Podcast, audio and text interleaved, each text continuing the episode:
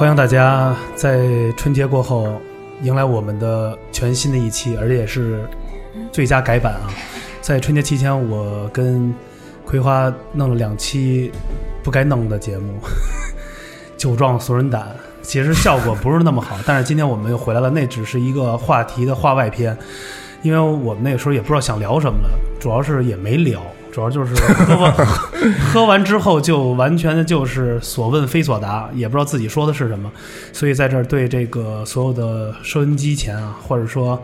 大家能听到我们节目或看到的那个致致意啊，不是那个道歉，那个下回再也不这样了。我操！对对，所以呢，现在是话说我们回来的全新一期的谈吐不凡啊。呃，今天呢，你看看大家看到了，如果大家可以看到视频啊，今天坐在我们现场的有有一些新鲜的面孔，但是也少了一些熟悉的面孔。熟悉的面孔呢，是因为由于工作的原因啊，司机小李他去拉活去了。他这个长途跋涉，他应该得要拉三个月的活才能回来，因为 C 小李一直做从事这个娱乐事业，不是有点影一影影滴滴事业，滴滴事业，这不也刚复工嘛？有点忙，最对。，他就复工了。但是我们希望就是把节目还接接着做下去，因为大家也挺喜欢、挺愿意去支持我们节目，所以我们还是呃非常的尊重大家，也希望我们把我们节目做的特别好。也感谢迪蒙在这个夏天跑过来，真的洗澡的，迪蒙在那儿，在那儿干勒澡呢。对，话说回来，今天我们请来这两位嘉宾啊，这个怎么介绍？这个我觉得还是自我介绍一下自我介绍一下自我自我介绍一下。女士开始，嗯，这怎么介绍自个儿你啊？就说一下那个性别、年龄、家庭住址就行了。对 就就我是胡扯大队妇女主任，啊，行行挺好。她就是 呃北京最最低的小区的一个街道女副主任是吧？对就居委会的。就看看看大门的。对，这先说怎么称呼吧。呃，陈楠，呃，陈楠啊、对，跟大家说在这儿呢。哎，屏幕，哎，大家好，陈楠，这个听众朋友，呃，陈楠，这位女士叫陈楠，单身，没有开玩笑，陈楠。完了，完了这边这个，呃，大家好，那个我姓李，叫李鹏程，然后是一个封建迷信的业余爱好者。封建迷信。对，今天话说回来啊，我们就是直接进入主题。为什么我们今天要请来二位？这二位呢，也是我们生活中的朋友。但是那天我们聊天的过程中发现啊，二位其实在正常的职业当中，他只是为了满足自己的温饱，为了挣这份薪水，但是在私下。特别的深刻的研究一门学问，也是我们现在一直想去聊的，而且也是我们身边人每天来去探索的，就是八卦连环掌。没有，就是他是两二位是学风水的，是学风水学的。学封建迷信的，对，我们今天这个话题就是说，开门打开就是从我们生活中发现的一些比较诡异啊，一些所谓相信或者对于自己的一些住宅，或者说我们去探索不到未知未知的这些事情，所以二位可以给我们做一解答，而且是专业性的。我们到这儿不是说那种胡聊胡侃，是真的可以去解答的。所以呢，我也希望我们的听众朋友可以在留言，比如说你们去感触到的，或者说对于自己最近的一些不顺啊，或者说所谓自己哎觉得哎我在家里的时候怎么感老感觉有点呃不太舒服啊，或者怎么样，怎么样去摆这个阵，二位会可以给大家解读。还有在人生的这个，比如说有人会愿意去算名字呀，算我的数字啊，算我的车牌号，反正任何一切啊都跟这个呃八字啊有相关，我们也可以给大家进行解答。但是我们这个不是来这算命了，是我这个是云算命，对对云算命。但是我们会用合理，最后会用合理和科学的方式告诉大家为什么会这样。但是也有一些我们解答不了的，因为二位的这个道行已经在这儿已经修理了修炼了，他们应该有有两千年了。他们都是在来自于不同的动物转世，就前两天打雷刚渡完劫，对对对，所以呢，就是今天的话题，就让我们就直接吧，完了、愉快的结束今天的话题。没有，我其实想跟二位聊一下，是这样的，我之前有聊过一些，比如从先从咱们这个这个这个这个李老师这儿开始来啊，来聊。就是说，之前我对家里的这个换一个新的住的地方，会对这个家庭的这个方位啊，或者说就布了好多的阵，就是自己小摆了一些，比如说我可能要摆一个福神，他这个福神要冲着门口，完了呢，或者我要摆一个所谓的那种呃呃麒麟啊，要搁到门口，完了或者摆着有那种的，就是三腿的那种的蟾蜍，要冲向门。完了，我又请了一个这个镜子，就是这种这种八卦镜放在窗户外边，好像说对这个屋子里的会有一些改观。但是那是新的小区，啊请问这个呃虽然没有大师指点啊，就是我是在网上参考了一些的这些布阵的这些方法，请问这个合理吗？或者说我摆的是是应该我自己去弄，还是说要是有专人来去请教？呃，这个我个人的观点是是这样，因为首先就是说，在回答您问题之前，先跟大家解释一下声音真。好听，这你广播电台的是吧？感谢感谢感谢。然后先跟大家解释一下，就是说，至少从我学到的、我了解到的，就是说这个风水的呃前世今生吧。风水之之前，就是说从这个魏晋时期的郭璞，如果大家喜欢风水，或者你你经常去看一些影视剧，你也能了了解到，从郭璞之后，他写了藏书之后，然后才慢慢。才被叫做风水，在郭璞之前呢，这个风水这一类呢，被叫做堪舆之术。那堪为天道，舆为地道。其实，呃，最早就是中国人对天文和地理的探索和认知。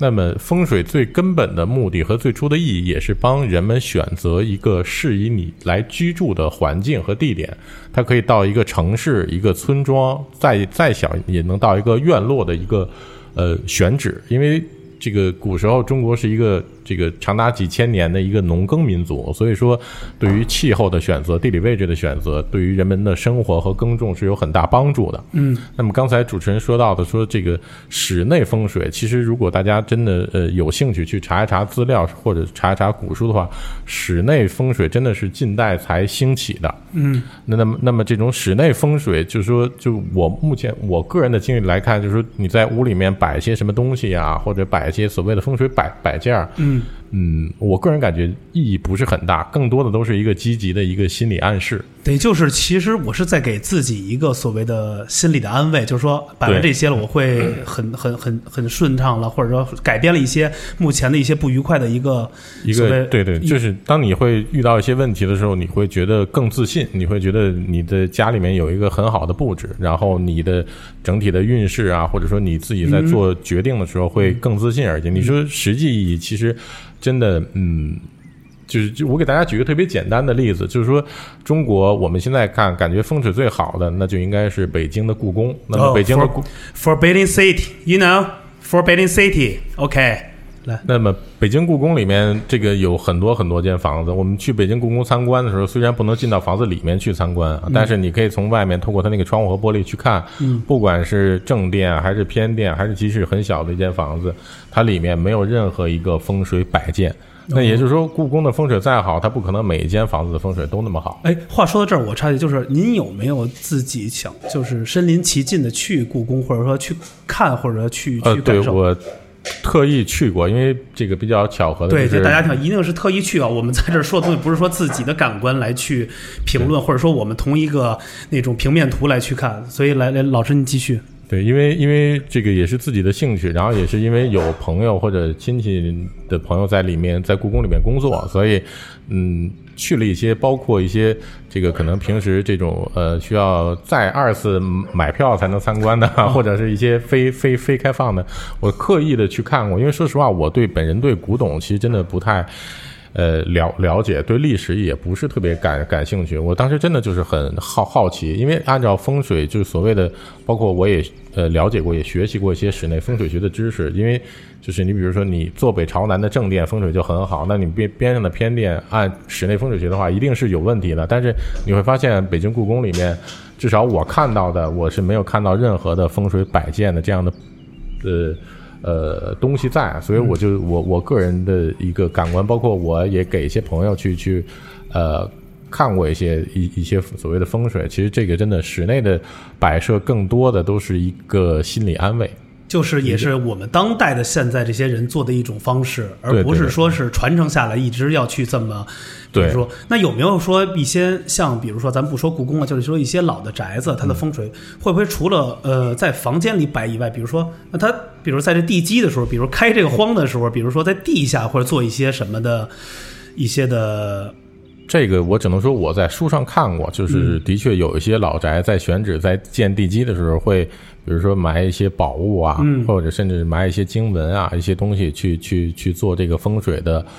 布局，嗯，那么但是这个也是因为风水里面流派很多，就是你整个从风水来看，大部分一个西一个是这个官。官式，然后一个是礼礼器为主。哎，什么叫官式和礼器？因为你今儿说的都是特别的这个太太文学性了。这个，呃，对，这个这个就是就是其实是一个风水的分类了，就是从这个风水的这个从这个郭璞之后，然后慢慢，他有一有一句很著名的话，我相信大家如果感兴趣或者看一些影视节目，经常能听到，就是说这个气乘风则散，借水则止。那那么之后慢慢的就开始大家被管这门学问就叫做风水。风水哦。那么风水里面就分为两两大派，一一一派就是去观观世，就观这观察这个，比如山脉的走势啊，平原河流的走势啊，去看一些比较大的一些风风水。那么理气派其实更像我们今天的这种室内风水学用的理气派的东西更多一点，它就要阴阳五行啊、易经啊、八卦、周易，包括一些。呃，奇门遁遁甲的这些东西都要揉到里面去。嗯，对。那由由于流派众多，所以大家的处理的方式也不也不尽然。但是其实真的，我个人的，呃，我从我的学习和我的了了解看。嗯，其实其实风风水的最初的最根本的目的就是帮人们选一个适宜他生活工作的地方。所以说，其实今天的人，大家受教的程度水平很高啊。我们在选房子的时候，如果忽略价格的时候，时候谁都会考虑到一个这个交通便利啊，周围有没有医院、学校，然后周围有没有相应的配套设施。其实每个人都会看自己的风风水。对对对，哎，其实我这么一想，我也想起来了，就是根据于什么样的有点，就比如说啊，你这楼底下要有麦当劳，你的风水就特别好，因为什么？人说了，其实真正做麦当劳这些啊，跟你做的不是美食这块玩的，他就是做的这一个地产嘛，就是我因为你这个我这个项目嘛，会把这一带给带动起来，因为这边他会为什么会在这儿盖，就会因为他会面临比如有交通设施，完了人群居住消费方式，或者说所谓的一些便利，因为大家都是现在都是快速时代。快餐，或者说这个地方它已经变成一个所谓的社交平台，就是带来这不是为了吃饭，有可能跑这儿就坐着歇着来，呃，谈恋爱啊，完了之后写写作业啊什么，等于把它变成了一种这样的地方，所以它也会引起来这一个所谓区域内的一种的繁荣的一种的景象，所以这也算是风水。但是针对于比如说。房间自己的摆设，这个其实意义的不大，是吧？就是对对，我个人还是倾向于就是室内的风水摆设，或者是完全根据您个人的喜好，或者是这个建筑设。设计师给您的摆放，因为我真的觉得，你说你是住在你们家主卧里，还是住在你们家的衣帽间里，你能挣大钱，你的公司能上市，我感觉这个 住衣帽间里那是吸血鬼吧？对，可能就是把主卧修成衣帽间，对，然后住衣帽间，完了站着睡觉，站着睡觉，对对对，因为你是冲从你的对吧？因为有很多风水师去给你去按你的八字啊，然后在你们家里面去方位，他都会告诉你主卧的风水不好，嗯。啊，可能衣帽间的风水更更适合你，对吧？那这这种东西就是对，那就是我也是听说过这种，就是其实它这个东西，按理来说，它可能有两种。第一种，它就是确实是可能有关一些东西，它会影响到你的这个生活状态、生活质量，甚至到一些你可能你在这个屋屋子就是睡不着，那可能你换一个屋子，那就是睡得会稍微好一点。还有一种可能就是跟你说的这人，他是搞装修的。对，就是多挣一份钱，就是多挣一份钱，就跟比如说我们在一些比较大的这些的寺庙旁边，都会看到各种各样的一些，比如说卖一些的这些。摆件的这些的这些的这些店铺嘛，还有一些，比如说像启明轩这种的，它会针对于这样。哎，对，话说现在我们来聊这个，跟这位女士来聊一下啊。因为我看你特积极，用眼眼神，我把麦麦克风交给你啊。说到，因为上次也聊天了，就说到这个八字这东西，因为你也对这个有一个看法，因为你特别深学这个东西，你你怎么看待所谓的这个易经、五行、八卦或者八字这些东西？这个是一个什么样的学问？或者说你学的时候会学到了一个什么？我学的时候，其实也就是怎么说，因为我师傅怎么教我的，我就怎么说。嗯，就是嗯，他相当于相当于就是 今儿来感觉好像给这些项目行业拆台来了，过两天辟谣大会，辟谣大会。应该打一个马赛克。对，过两天有几个干不下去了，本来现在就是疫情，我不会，我不会说完之后门门门外站一帮大师准备打没有没有，我们像是跟大家其实要也是用用一个正确的方式来去解读，而且我们不是说那个，我们不是说我们要去迷信于这个，我们是要用合理而又科学或者用正确的手段来去来去给自己做这个这样的一个一个抉择。所以你来聊聊这您怎么看待？你看刚才人家李老师说了半天这个他的这个想法，你怎么来去看待？我可能不像他那么唯物主义，嗯，我属于介于封建迷信跟唯物主义之间的那种。比如呢？请严肃一点说因。为本身本身我对这种，就是因为对未知事物，就是我不是那么绝对的看法，因为我觉得世事无绝对，嗯因为你没有没有用真的东西去证明它真的是在或者是真的不在的时候，我不做特别绝对的那种否认或者是肯定，嗯。嗯，我只是说，我通过我学的这些知识，然后嗯得出来的一些逻辑理论，嗯。有些事情它真的是就是让人觉得哎呀好神奇呀、嗯。但是它具体是为什么这么神奇，嗯。我其实也没有办法，就是嗯怎么跟大家特别明确的解释。有没。有比较好神奇的这样的案例，或者说你遇到过，可以这跟大家分享一，下？我我我我提个问题啊，就是嗯。说，很多人啊，就包括西方的那些人，他们会说这个星星座。啊，决定一个人的这个，咱们不说别的，就是可能能决定一个人的性格。那么说，咱们中国人就是这种什么八字啊也好啊，就是叫生叫生辰八字哈，这个是不是其实也是可以用一定的办法来推算出这个人他的性格呢？是的，可以的，准吗？准，对，而且它比星座要准，是不是？就呃，我就是一些老家他会说，呃，比如说男女谈恋爱或者要结婚，他会说啊，把你们俩的八字拿来，我看看合不合。实际上就是那个像外国说的那种星座，就是哎，这两个星座是不是合适？是不是这样？差不多是吧？其实其实他只是用两种方式来解答。诸侯不到头，白马怕青牛，蛇鼠一窝咬，是吧？有这个吧？就是其实其实其实我对星座呢也了解过，嗯。就是因为他会把那个就是你出生的时候也是也是年月日嘛，嗯，他你要像上新浪网盘去查你的那个星座，然后他也是他也是让你出生年月日时。其实咱们的八字也是出生年月日时，嗯。它指的是你出生的当时天上的星星的位置。哦，因为就是如果这里边有一个有一个理论，就是说，嗯，有一个磁场，嗯，就是你就是咱们生活在宇宙当中，每一个星星它在不同的位置，它所带来的那种宇宙磁场是不一样的。嗯它是根据当时天空星象的那个那个分布来化成你是。哪个星座？哪个星座？哪个星座？它嗯，把人总共分成十二个区，嗯所以你会你会看到的是十二星座。嗯但是咱们的八字是什么呢？八字它是十天干、十二地支，嗯，它总共是六十甲子，分成六十个种类，所以它更细。就拆的更轻化，就是清清晰一些，更清晰一些，而且它有它自己的一个逻辑关系。明白明白。哎，在我刚才我是也是有一个问题，就是你有没有在这个所谓的工作中，或者说学到这些东西，有没有觉得这么一算，还真的挺自己挺震惊，或者所就是会的，我会把我刚学的时候把自己吓过一身冷汗，比如呢，给可以大家来分享一下这个，这可以分享吗？就是 没事，这没事儿，就是这个嘛，就是自己吓自己一跳，在门口自己逮不。不不，自己自己看自己，就是你刚你刚学这个的时候，你你没有别人可以看，你只能先看你自己，就先拿自己先吓先先先吓唬自己，就是就是因为你你没办法预测，就是你将来的事情，你没办法证明它是不是真的，你只能回想你过去的事儿。嗯。你过去的事儿，你你呃，总会有一些事儿你比较让你记忆犹新的。对，然后你就去查当年的那个那个流年和大运，再对你的八字，你发现就是这么回事儿。但是这个会不会会不会是那种就是你你你你没听我说有人，他没讲完他的，他想说吓他一身冷汗，主要是想着这下一身冷汗是什么，我想知道。我知道，就是会不会你是下意识的引导自己去那么想啊？不会，是因为这件事儿已经发生了。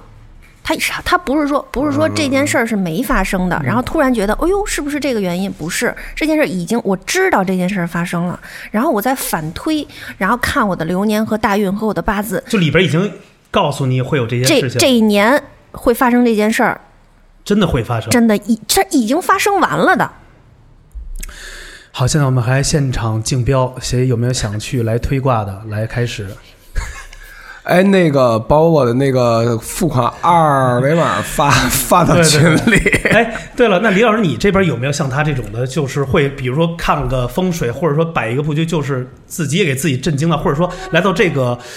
所谓的空间，感觉到不特别舒服，或者这种的会有没有？呃，这样的经历其实也也是有，因为就是其实我之前也有过一个类似于小的公众号，然后也去做了一些反封建迷信的宣传。然后之前，呃，很巧，我一个很好的朋友，然后他的一个朋友在和他下午打完游戏之后，说去接孩子，然后这个人就失踪了。失踪之后呢，由于这他因为他不是北京本地人，嗯他没有直系亲属在北京，然后朋友去报案呢，这个警方不能受理，嗯所以只能等他亲属从从东北来到北京。这个过程当中，他呢也是就是，呃，当时他们家里包括他也很着急，最后就找到我说你能不能帮忙去看一看。我当时告诉他，我说我说我是一个天天在网上去去 diss 这样的东西的人，我说你让我帮你去看，我说这简直就是胡闹。然后，但是那个也是我这辈子第一次帮人去去看一些东西，当然也是拿到了他的这些生辰八字，然后去看完了以后，就是当时的确就是按当时推算出来的结果嘛，就是说这个人就是如果没有贵人相助的话，恐怕就会比较危危险。嗯然后，但是由于确实我当时本身对于，因为之前对于像八字的认知呢，就是属于我一直认为它是一个无稽之谈，当时也没有很深入的去研究。嗯然后看出这样一个结果，也就放在那儿，也就没有没有没有没有去那什么。然后也当然也和他后来和他的母亲还有他的姐姐，这个就是通过我那朋友也也转达了相应的一些，因为毕竟这可能牵扯到这个个人隐私，我嗯我不不方便说说太多。然后事实是，就是的确是这件事当时就过去了。我也想就是帮朋友个忙，因为我我很清楚，就是说很多东西它是一个积极的一个心理安慰。我也只是想希望通过我这个东西能能对家人有有一个安慰，因为毕竟当时警方也没有提供太多的的一些东西、一些线索。嗯十五十五天之后，十五天之后，我那个朋友给我打电话说，他那个朋友的尸体在离家不远的地方被找到了，就在自己的车里。呃，那个那个时候，当时因为也特别巧，那个是真事儿是吧这是这是真事儿，嗯这个是这个事儿就是在二零一七年发生的嗯真事儿，就在北京，就在北京这块儿发生的真真事儿。然后当时也是因为也也很晚了，他给我打的电话，当时的的确自己给自己也是吓出了一身冷汗，因为呃，按照我之前很很很很鄙视的那那那套理论，然后我发现能得出一个真的是一个相对比较靠谱，尤其是真的是事关生死这种大事的结果。这个这个是我我第一次就是去去去给人看，然后就就发生这样的事儿。当时确实是自己自己坐在房间里，一身一身汗，就完全下来了。因为对我的冲击力也比较大，所以之所以后来我那个公众号停更了，我没有没有没有再往下更，也是因为自己也不能说服自己了，因为我解不开这个事情就，对，因为就是说我通过了解以后，发现这里面很多东西是是是假的，但是像这样的是又没有办法说，你说如果这套理论完全是是是是错的的话，我当时是得不出来那样的结结论的，啊，哎呦，这怎么样？葵花感感觉，我看这听定了是吧？已经。听定了，你你你你有没有经历过一些这样的事情？可以也可以让二位老师也可以给咱们解读一下，就是你有没有感触，或者说有自己不舒服的这种的这种，比如在家里的一些状状况或者什么。就是喝多了以后不太舒服。喝多了，反正我都喝多了，什么都不害怕了，是吧？是，就这个现在他怎么说呢？就是很多的这个人，尤其是一些上岁数的啊，然后近两年的也一些年轻人，他会比较相信这个，比如说，呃，他会去在年初。啊、就会去什么寺院呀、什么什么道观呀、去许愿，啊，包括什么财运呀、要升职啊，要要要姻缘呀，啊，以及家人健康啊，呃，或者甚至是一些诅咒吧，嗯，他他们会去许这个愿望，呃，灵吗？在你们看来，或者说什么样的愿望去什么样的地方更容易实现？你没看他们二位有一共同的眼神，就是你拍杵了吗？这个对吗？就是说你许愿是，这个是是你也不是找杀手，对吧？说不是，说我牵我要手，对，就所以我就我对这个还是挺感兴趣的。这个嗯我想知道，是是这样。现在的确就是不光不光近代了，就是好像自古以来，就是我们都有去这种寺庙里面去许愿的一个一个传统。嗯，然后尤其近两年，大家也可以从这个新闻媒体上看到，包括。雍和宫这种上头香是吧？对每年那个那个那个疯狂，每年几乎都被退役的运动员或者转业的特种兵抢到那个名额。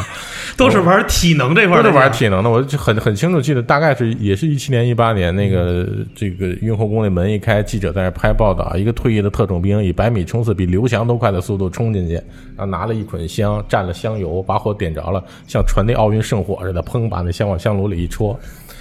就这个，六名警察给带走了，对，就就这 还没买票就闯进去去了。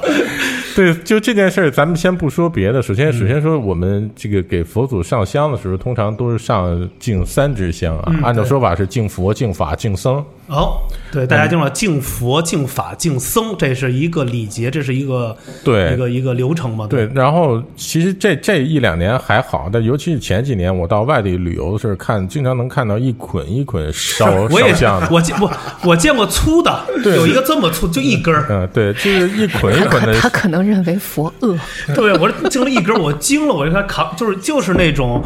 南方那种的，就一根儿特别粗，说兄弟几个给抬起来，我以为抬了一柱子呢，我说在那点。对对对，就是说这种，就是你敬一捆，就是呃，属于那种敬你全家嘛，是吧？你很很很他，他的意思是不是就是我的香火钱比别人多呀？是不是这个意思？这只是他自己一厢情愿，就是只是冲只是一个就跟喝酒开那个桌子一样，你弄几瓶啤酒正好，我开香槟，你开香槟，我那儿开更贵的香槟，或开黑桃 A，或者我这直接就给你弄香槟塔，就其实是比的是阵势，他玩的是一个阵势。对，他其实还是寻求自己心里舒服呗。对这个东西他没考虑到佛，对他没有 没有没有我早就惊了，估计早就给他 cancel 了。给脸都熏黑了。对，出门还得有事儿，就是他不懂来去尊重这种。对，这个第一是就是咱们从礼节上讲，然后第二一个就是说，但是因为的确我本人对藏传佛教和道教，包括小乘佛教，也就是说，呃，这种泰国和东南亚那一带确实不太了解。但是我家里我母亲可能比较这种，呃，这个是她是净净净土宗。她比较喜欢这种汉汉传佛教啊，我稍微有一些了了解，就至少汉传佛教这种，也就大大乘大乘大乘佛教的十个宗门里面，没有一个宗门是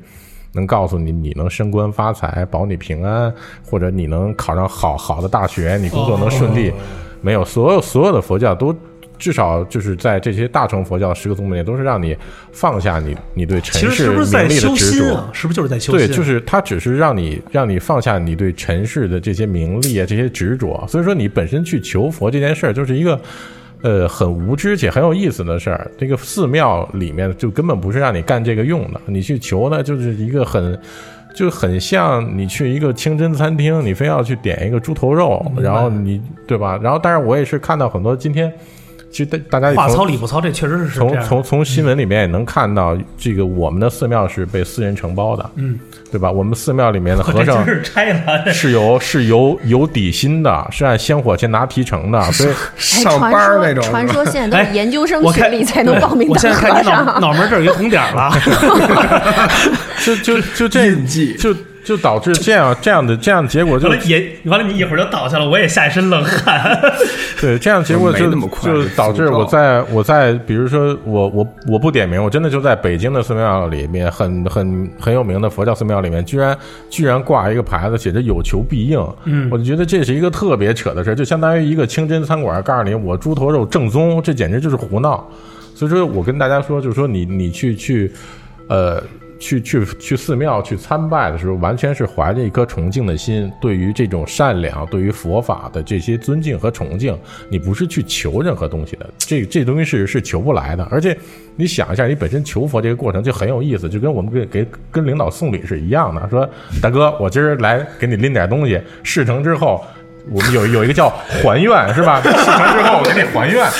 对吧？所以这个事这个事儿，就是说，如果说佛要跟你做这样的交易，这本身就是一个很他就违背了他自己的这自古以来的一一个一个很传承的一个这么对，但是但是我必须强调，这个只是这些大乘佛佛教，大乘佛教哦就是汉传佛佛教。当然，如果你去道观或者是这种藏传佛教小乘寺庙，人家那里面我不清楚、不了解是否人家的是有这样的功效，或者有这样的历史和文化意义，这个我我不过这个其实也不用说太绝对啊，就说你去，呃，寺庙冲那个烧香啊，或者怎么着的，去那个有这个香火钱，这是从哪儿开始来的呢？其实就是就是从有交易开始来的。不不 不，他是他是他是为了就是说，嗯、为了弘扬佛法，嗯，就是因为嗯，在世上行走，你还是需要有一定的经济实力或者怎么着。他为了为了能够让嗯更多人，然后去传扬这个佛法，然后所有的信善会会嗯添一些香油香火钱啊或什么的，然后让让嗯僧僧人去更好的传播这个香火钱是这么来的，并不是说我一定给了香火钱，佛祖就保佑我，我不给就不就不保佑，不会是这样的。其实你心里有，到哪儿都管。其实现在这个香火钱的，我感觉就是个人的一种攀比，就是他心里嘛，就跟你开好车、住好房，然后就是缺德事儿干多了，买个心安而已。对对对对对对，是这样李老师。说的这太对了，我是这样就是。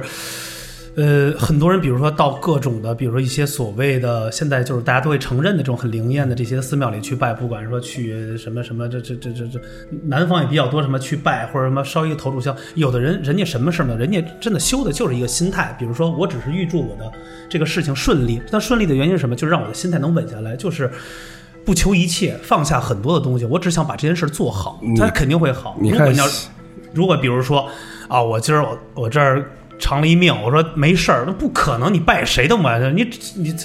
他真的只是一个，就是一部分像你说的是这种心理安慰，还有一个就是真的是让让你就是平复你的心，就是你的平时你要你焦躁的时候，你其实念一念佛经啊，或者说念一念什么经之类的，然后会让你有一种就是平复，然后安静，让你沉下来，是这种作用。就就本身其实我觉得就是每个人他心里如果有一种就是，不管是对佛或者是对某一样这个叫信仰吧，我觉得他就会比那些没有信仰的稳定一些。对，做事就会更有更有更有操守。底线。对对对，稳定一些。对，对，所以我才就觉得，你要这是一个大的方向。我觉得刚才李老师说那种是大乘佛教这种的，所谓这是大的，这个是一个这个是一个历史来留下的一个规则，我们要应该去如何的去。拜或者去礼礼成，或者对他一种尊敬，或者怎么去弄，这是一个。还有一种，比如现在当今社会呢，还不光是咱们国家，比如别的国家也会有，就每个地方有自己的一种的所谓的，呃呃，就是一种嗯，也是一种祈祷吧。就咱比如说，呃，就刚才说到，比如泰国，现在很你要这些年可能更多人，比如说热追门，比如去泰国，比如说会有各种的，比如说会有一些喜欢。比如说佛牌呀、或者说是用去拜一个寺庙，比如这个是求财的，完了这个是求姻缘的，完了比如说我们也是会都是就是我们都是尊敬啊，我们不是说侮辱这些人，就是说比如说会大家会很多人去，比如说大家就欢去他就肯定规定，比如去四面佛呀，或者去那什么象神那儿啊，会去拜一些。这个其实对于我能看到，其我都这我都说到这个，就是咱们去那儿了，完全就像你那种，就是我。一定要供最好的东西给到他们，或者说我要还愿，一定要说要请多少个舞女，或者就是一些歌女来去给你还愿。但真正我发现，当地人去拜的礼节跟咱们拜完全是不一样，这有很多的内容在里边。所以就是说，他们这种东西是不是就也是所谓求个心安和理得呀？这个确实东南亚那那边，我个人不太了解，不好发表太多意见啊。但是我只只说一个，就是说这个。就针对佛佛牌这件事儿啊，因为但是我本人确实不了解，我只能说我观察到的一个很很有意思的现象啊，就是你看泰国电影，泰国人自己拍的影视剧里，好人基本都不带佛牌啊，然后坏人呢也都是那些小混混带佛牌，然后另外呢，你看泰国的高僧呢也不带佛牌，嗯，哦，我我我我只是我自己观察通过通过观察到的到的一些一些现现象，但是但是你说这个佛牌，就是为什么在中国卖的这么火？而且中国很多人都带佛牌，就是说泰国的产量能不能那么高，是吧？这个也也是另外另外一个 另外一个问题，对吧？所以明台开台赛这个这我来解释吧，因为因为不是不是，因因为因为我有这东西，哦，就是怎么说呢？就是像像这种东西，就是包括咱们这边的寺庙也会有这种情况出现，就是比较一部分是商业化的，嗯一部分是真正有这个信仰的人的。嗯，这个东西本身就是咱们作为中国人来讲，你要去了泰国，你很难分辨哪些东西是旅游区的、旅游景点儿的，然后哪些东西是真正的，就包括你你你稻香村点心，你在北京站买的稻香村出进站口买的，它能是真的吗？嗯，或者说你去你去哪我我觉哪个旅央企还还有可能卖的是是真的。不不不不，我是说我说门口摆摊儿，就跟茅台似的，就门口其实就一款是真的，就门口摆摊儿的那种，你你觉得它能是那是那真的吗？那肯定是一个就就是纪念品嘛，对啊，它就是纪念品嘛，就是这种东西其实就跟我们比如说有人愿意带一些自己做穿的串儿啊，比如说有的是上面会挂一些老的物件儿，比如说都是挂点儿呃一些老的蜜蜡呀，这个松石这种东西，你自己收到了，其实挂了，你对其实我相信它是会有一些的磁场东西会给你带了一些好多，那真的是老的是真的是真的东西啊。你说那后来人工那个，或者说有人带那个什么什么什么什么什么蜜月，不是什么蜜月，就是什么什么蜜蜡蜜蜡不是蜜蜡，就是什么什么星什么七星什么，就是星月菩提是吗提？那种的，就比。我尤其潘家园那个，我前两天看了几个这个网上这个有几个词就就脖子上挂挂翻了那种的，就是盘了有好估计得好说得挂几年，就这身上就没有家当，就是这些东西。其其实我插一句，就其实就如果单纯作为佛珠来讲啊，这个菩提子是是一个很上乘的材料，嗯，但是前提是你第一，你真的要真心的皈依佛门，你要去诵经，就是佛珠它是一百零八颗嘛，这一百零八颗呢，就是呃，这一百零八颗怎么来的？就是眼耳鼻舌身意这六根，然后呢，再有这种六种状态，就是苦乐舍好恶平，这六乘六就是三十六，然后再乘以这过去、现在和未来，就是这个一百零八种状态形成了一百零八颗的佛珠。所以这里边一百零八是有含义的，吗一百一百百零八颗，每颗都是有有有有自己的含义的。然后要是一千零八十颗那种很长的，就是再乘以十法界而已。然后就是说，说到这一百零八颗的佛珠，就是说，呃，佛珠的我们可以看到，比如说有有金玉的，有珠宝的，有有土土石的，有各种各样的。但是，呃，我们认为最上品的呢是菩提子的，但是前提是你真的得去诵经。就说菩提子的这个功效呢，呃，如果如果用大家都听得懂的话说，就是类似于你去打游戏，它有一个经验值加成的效果。嗯，就说你可能你你你诵一遍经，你的功德会比用你用其他的佛珠诵经的功德去更更高，因为有这样的文文字记载啊。但是否真的有意义，就那就不知道了。就如果按文字记载上来看，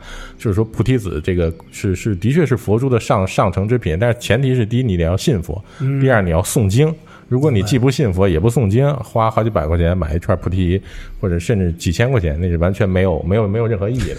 就佛珠佛珠的作用是念经用的，不是用来盘不是拿那的。油脸和油手，完了那手套叭捋捋亮了，完了最后 最后就变成一什么交易？就是他只他那个是以盘为目的，但是实际上应该是以诵经为目？我怎么觉得你这是说说谁？说一些是吧？对对对没有。刚才这哎，对葵花有一些问题啊，刚才一直想去问，也是问问两位老师，你给读一下。这是有我们的听友问了一个问题啊，听友啊问的一个问题就是，我先问一个，就是听说床尾的摆向要朝西，会对身体不好啊、是吗？这个只能是我我之前看到一些报道啊，这个就是说，一般大家可能都是南南北的。如果你要是东西摆向，可能是因为说人体这个血液循环和地球磁场的那个本身呢，它因为地球磁场那个磁那个磁感线，我们学物理其实都学过，它就是这种这种东西朝朝朝不是，它就是南北朝向的嘛，所以大部分床都是南北朝向去摆。但是你就摆成东西的，说实话，我还真睡过几年啊，我个人没有感觉有有任何问题。我告诉你，摆一种方式，你就能感觉到不一样。你摆一上下的，头冲下去睡一宿，对，那就那就肯定不一样。但是这哎，那就直接致颈椎归，致颈椎，致颈椎。不是，确实这，我觉得这跟磁场，因为你看，就跟我们能站在这个地球上走路一样，它是有磁场的，它不是说能飘在上面。你说你要到太空了，你翻个个儿或者怎么样都无所谓。但是我们还是追随于大自然的这一个科学，就是一个比较自然的规律来去走。对对对，就是说，因为毕竟这是一个节目，是是是给大家公众去播放，我只能说，就是说说一些我至少了解到，我认为是相对于我们目前这种科学水平能够能够信服的。对你就是非说冲冲西，那每个人八字不一样，对吧？每个人的这个吉的方吉凶的方向也不一样。对吧？那你嗯，其实如果你要很担心这个问题，你这位朋友你就买一个圆床，你那床是圆的，对吧？呃，完了给自己的房间起名叫 Love Hotel，让它转起来，baby，我的老 baby。那个提一个问题啊，就说这个世界上存不存在改变命运这么一回事儿？就用这个风水啊，这个这个这个这个国学的这个角度去分析，就除了什么知识改变命运这种屁话啊，就存不存在一种就真的是改变命运，做一些什么摆设呀？我师傅说有，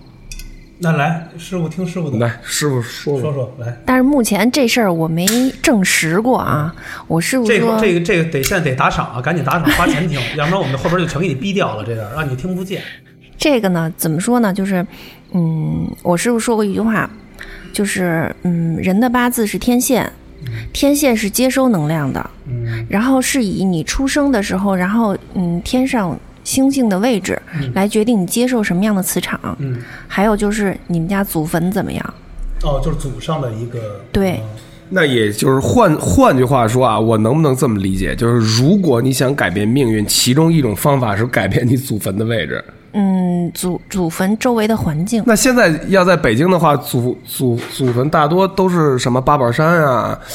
八宝山真没有是吗？你家是现在没有祖坟，咱们那个现在都是墓地，就是都都在一块儿那你所谓的祖坟就是祖上很久很久很久很久。对，就是就是所谓的那种祖坟几代以上，然后有一有一块专属的地方是你们家祖坟。听众们，看来只有努力学习改变命运了。对，或其他或者是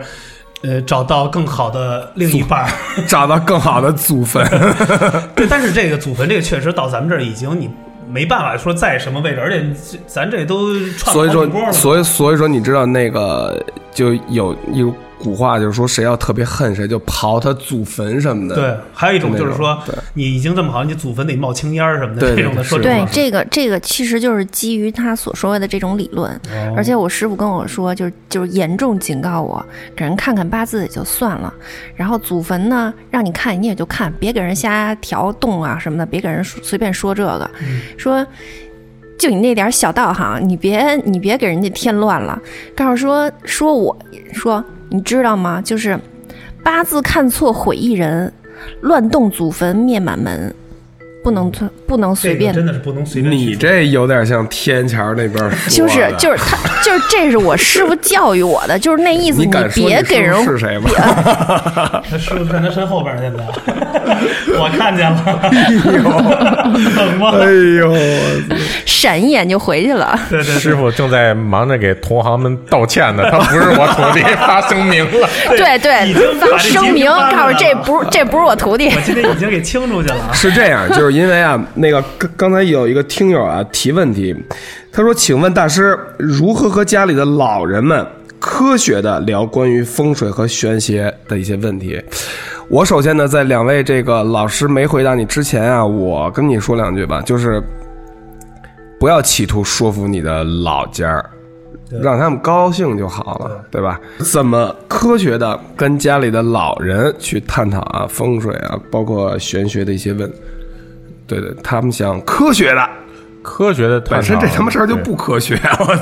对科科学的探讨其实是可以的，但是首先就是说，可能对于你自身的要求就比较高一点儿。你首先你要多，因为你要从科学这项给他讲，你必须得多了解一些，因为风水这些东西不完全是封建迷信的东西，它里面还是有很多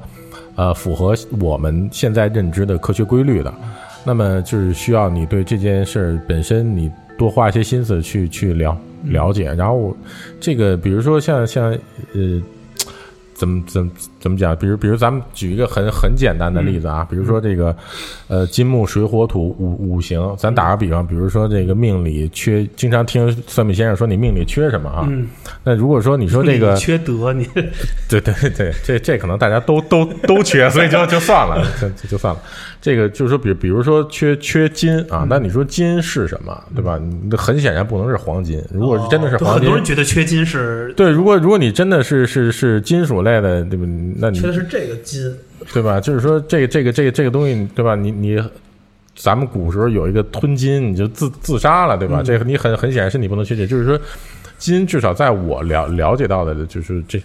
这种，如果说你非要以科学的角度来来对它有一个描述的话，就是说认为是具有消杀性质的物质都可以算作金。哦，啊，咱打个比方，比如说说这个杀虫剂，嗯就是你买的，像夏天马上蚊子就来了、那种是液液体的杀，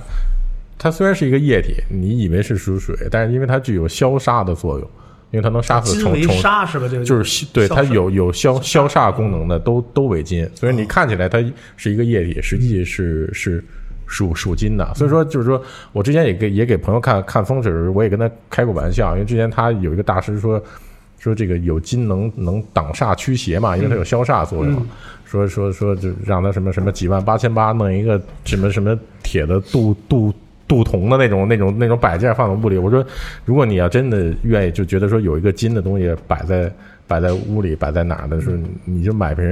杀虫剂摆屋里，好歹夏天就这个表情没。是好歹夏天是没有蚊蚊蚊子的，真真真真的是是这样。就是说，这事儿不是不能科学的聊，就是如果你要愿意科学的聊的，那就你需要花更多的时间和精力去了解这件事儿本身啊。它这里面是有很多符合这种科学呃理论依据的。那所以所以说，就是如果你你需要的时候，就多多一点时间去学习。但是我其实更认同两位主持人的，就是说，如果你真的有时间多陪陪你的父母。是吧？你你你你多回去时间陪陪他们，是不是？给他甚至给给他生个孩子，或者让他出去旅旅游，他没有时间想这些破事儿。还真是这样的，就是你让他会心安理得，让他知道你在成长，就是让他踏实是，这是最好的，会对会，这是一个正更好的一个。我觉得这其实真的看到那些老年人被被骗的，不管是风水上还是买保健品那些东西，其实绝大部分都是缺少子女的陪伴，他自己一个人在家里他误导了，他胡思胡思乱乱想之后而就被且现在好多人就是以讹传讹，有的不都不知道哪儿来的理论，然后就就跟别人说，然后是应该是这样的。我我我觉得就特特别可笑，就是包括就是金木水火土，就是这几个属性嘛，就是你得看它对于你是什么，就是你的八字不一样，所以它对于你的意义和作用也都是不一样的。就是就是有的人来，有的人金对你来说是财星，有的人金对你来说就是就我们说的叫比劫，有的有的金对你来说是食伤，或者说什么其他这些东西，就是就是这一个属性对你来说未必是什么，所以它代表的意义也都不一样，并不是说有人说哎呀我缺金，我是不是缺钱呢？金就一定是钱吗？我得身上得带点金链子，或者说就我这个名字得带个金字牌儿什么的，就根本就不是就这是一个错误的解读，其实不是这样的。你得你得对应它这个所谓的这个属性，对你来说，它属于你哪哪个方面，你才能够知道哦，我应该是注意什么，或者说是我我我我应该就比如说什么地方会会会有什么样的情况出现，明白明白这都是不我觉得一样的。更多的一些这种结呀、或者不不愉快，更好的方式就是我们要听，要如何去避免或者说避开，而不是说啊，我今儿单位或者怎么外边损失了一个什么钱，我什么时候能挣回来，或者在哪个方向给我挣回来，这个我觉得不太可能。你还得努力，你也不能说躺在家里的，说 明年这时候我这钱就回来了。就是怎么说呢？就是他们好多人说是那个什么躲躲灾，躲灾躲的是什么灾？实际上躲的是是对于身体上的伤害。嗯老人也经常讲过一个什么叫破财免灾，就是你真的可能你钱出去了，未必是一件坏事儿。对，有可能是给你带来别的，或者说他给你去抵消了一个很很大的对你身体的因素。因为我觉得，真是像那种如果身体上的问题得到了一个大的这种，它已经不是说钱就可以去解决的，因为痛苦和一些的东西会。这个这是一种最最难的折磨，而对身边的家人或亲朋好友都是也是一种的折磨，就是你都不办不知道该怎么去弄。我觉得，但是有的人就是错误理解，认为我好像哎呀破财了就是灾，就是舍命不舍财。有的人是这样的，但是其实他这个这本身就不对。嗯，你最重要的是你自己，你这人首先得活着，你才能有其他的东西。哥，你你你这脸是怎么弄的？就是舍命不舍财了，那个。那个，再回回回答一个听友的问题啊，一个叫恩恩的听友说：“大师小生求个姻缘，这就不用让大师说了。那哥告诉你，有一地儿叫百合网，过去啊。还有一个叫世纪佳缘，对。走起来，双击老铁，三个六。没没，这这个我插一位主主持人一下，这个姻缘，因为我还真是帮特别好的一个朋友看过，就就其实也是上次不就让帮我找有一位朋友去世，也是那个朋友，他因为那件上次那件事儿给他看灵了之后，他就非逼着我。他当时有一个女孩儿，他很很很喜欢，是但是比他小个几岁，特别怕失去，非说让我给他们俩把八字合合一合。然后我还特意又刻意的去学了一些怎么合八字的。然后当时呢，得出了一个很很有意思的结论啊，就是当时从他们俩八字上看，就是如果那年就是二零一八年吧，应该是如果二零一八年他们不结婚的话，就是如果结婚的话，可能会有孩子。嗯，如果没结婚的，可能俩人俩人就就掰了。就肯定确实散了。对，但是当时我也告诉他，我说这这些东西都是无稽之谈。然后呢，然后他说那行，我知道了。他说那我回去就多让着他点儿呗，多哄着，多宠着他点儿呗。然后还是差不多过了不到一个月的时间，告诉我说李哥，你你你真准。他说怎么了？我说掰了。我说你不说回去让人点吗？他说那他们也也给他掰了。就是就是，所以所以我说就是说，不管是姻缘，还有其实就就是很多朋友就是想算命啊，就这个东西。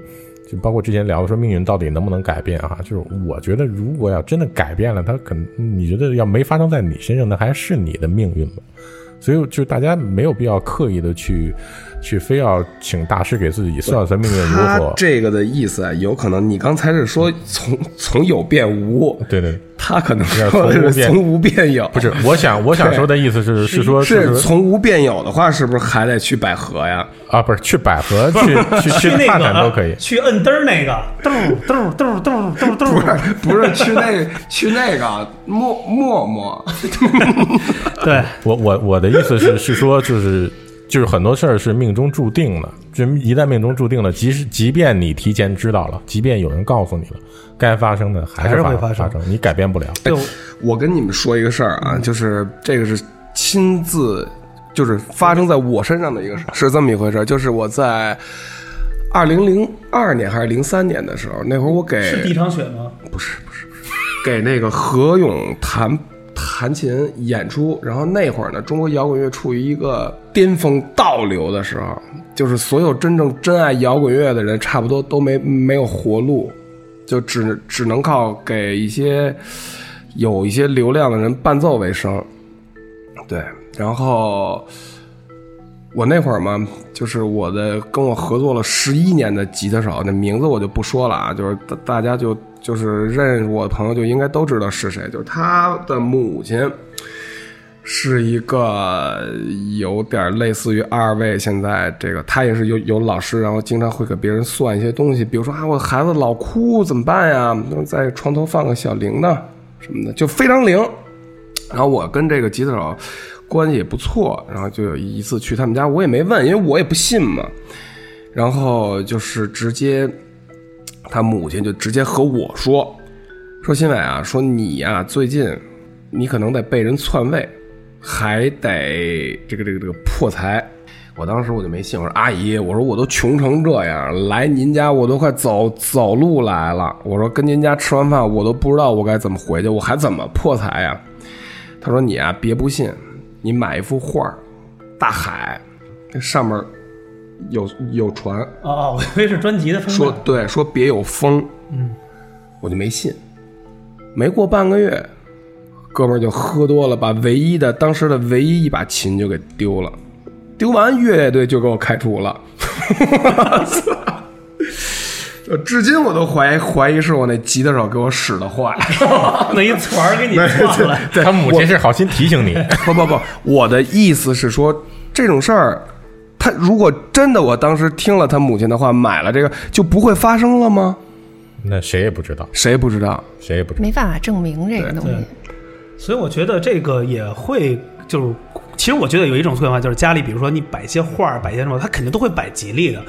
没人说让你说家里摆张画儿是摆一停尸房的一个照片儿，就弄摆一火葬场，弄一钟馗摆床对面儿，你自己 看自己都吓坏了。我觉得就是这种的。我觉得还有一种就是在于自己的自身的一个心理的一个一个，就是我觉得是有还有一种是晚上比如睡觉啊，我觉得是也是一种自行的心理安慰。比如说，会觉得我操，我这屋里是不是有东西或者什么？你胆儿大跟胆儿小就是不一样。你胆儿小的，你屋里住着别人你也害怕。你胆儿大的，你人就说那时候说谁古代谁胆儿大来说在在哪儿睡觉，反正我忘了，反正就是张飞吧，说得张睁着眼睛睡觉什么那种，就是说他到哪儿他都可以睡觉。就有人是真的是胆儿大，他就喜欢这种的，他觉得这种东西是一种刺激或者奥秘，就跟咱们就比如说玩过山车或者玩这些这些国外有好多特别棒的这种刺激的项目，我是一个参加不了。但有人就喜欢这刺激，比如蹦极吧，这我肯定来不了。来一下，我估计我肯定失禁，分分钟失。那有人就喜欢跳这个，或者跳到没感觉，有人可能就喜欢失禁，就是就是就是拉拉尿是吧？所以我觉得就是还是一种自己心里的一种的一个一个就一个感觉。但是这个东西呢，说白了咱们也不能说就不信，确实还有一种方式，我想说，所谓说的，咱今儿也是话题来聊的。比如说有人说就是晚上睡觉时候，所谓传说中的这种所谓就是流传中的鬼压床这种的。就比如你说人意识中的感觉你动不了，这是到底怎么回事？我前两天也发生这个事儿，但是真的是就是我感觉因为我蒙头睡觉，但感觉喘不上气儿，特别憋得慌，或者说脑袋在枕头里呢，或者说因为我睡觉喜欢趴着，我特想翻身，但就翻不了，我必须得使，就是那就是有人压着你呢，就是使劲，就是我我每次这事儿，我其实人已经醒了，我说完蛋，又得这样，我得又得过一难关，就是说我得使劲才能掰过来，就这个劲儿，就感觉就是要么这口气你倒不上来，你知道吗？我就使劲，叭就用了全大全身的劲儿，我就掰过来了，掰过来起来，吐了一口气，完了喝口水，就这个是怎么一个回事？就是就是，咱不用那么深的去了解，就是大概用一种。这个你你照一片子看看是不是颈椎有问题？对，我觉得这可能大夫能给你更好的答案，因为说实话，就做噩梦，很多人都做过，我也做过，我相信大部分人都做过，就尤其自己特别想醒，但是就是醒不过来。对吧？这这种情况，每每个人都想吃饭了，是吧？对，每个人都。而且有时候他会人会做梦中梦，就是你觉得你觉得你醒了，但是其实就跟盗梦空间好几。层，就刚这梦出来，其实在另外一梦里的呢。所以就是你觉得你醒了，其实你可能没醒。这就是空间学，是吧？这也是大脑空间学，是吗？这个怎么说呢？嗯，这属于现在，这是我们下一期聊的。今天我们先不要聊那么多，因为都聊完了之后，下回二二位都没法请来了，就听烦了。对，但是我觉得还是话说回来，就是说，我们今天其实聊的是一个大的方向，就是一个梗概，就是我们聊今天其实请来二位聊，我不知道，哎，咱们这时间可可以吗？还可以是吧？还能正好一小时，正好一小时是吧？其实那就歇十五分钟。对啊，所以我们今天就是想说的，请二位来，其实也算是一个，就是像我们读书似的，这是一个引言。其实今天肯定是用一个合理的方式和用正确的方式传导大家，如何大家来去遵守我们现在所谓信的这种，呃，这种我们对于神啊、对于佛啊、对于任何一切的一些的、一些的一些如何来去敬畏的，来去得到合理的一个回馈，而不是说。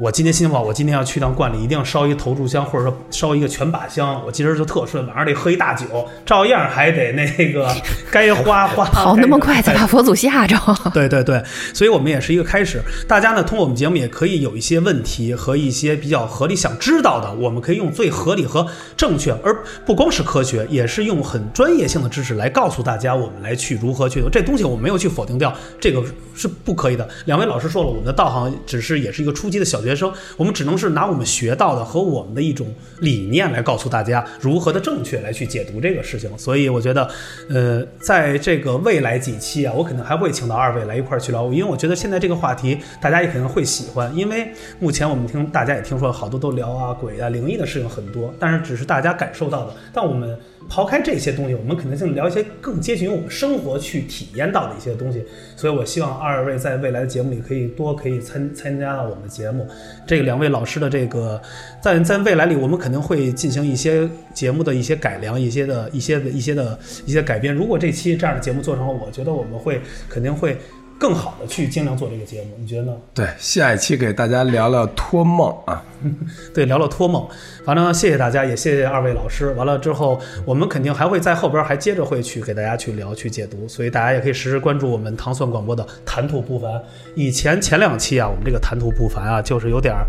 就是聊的都是生活类，或者聊一些的人际关系啊、情感情，就是一些最近发生的事儿。完了呢，在最近几期，我们也是这样可以聊，可以两位老师也可以参与到我们的话题，就是。你们的生活和你们的爱情观、价值观怎么样？如果你们遇到这方式是自己用过这些礼数推理来去解，还是用自己合理的方式来去化解？所以呢，这也是在未来来去聊到的，是不是？葵花？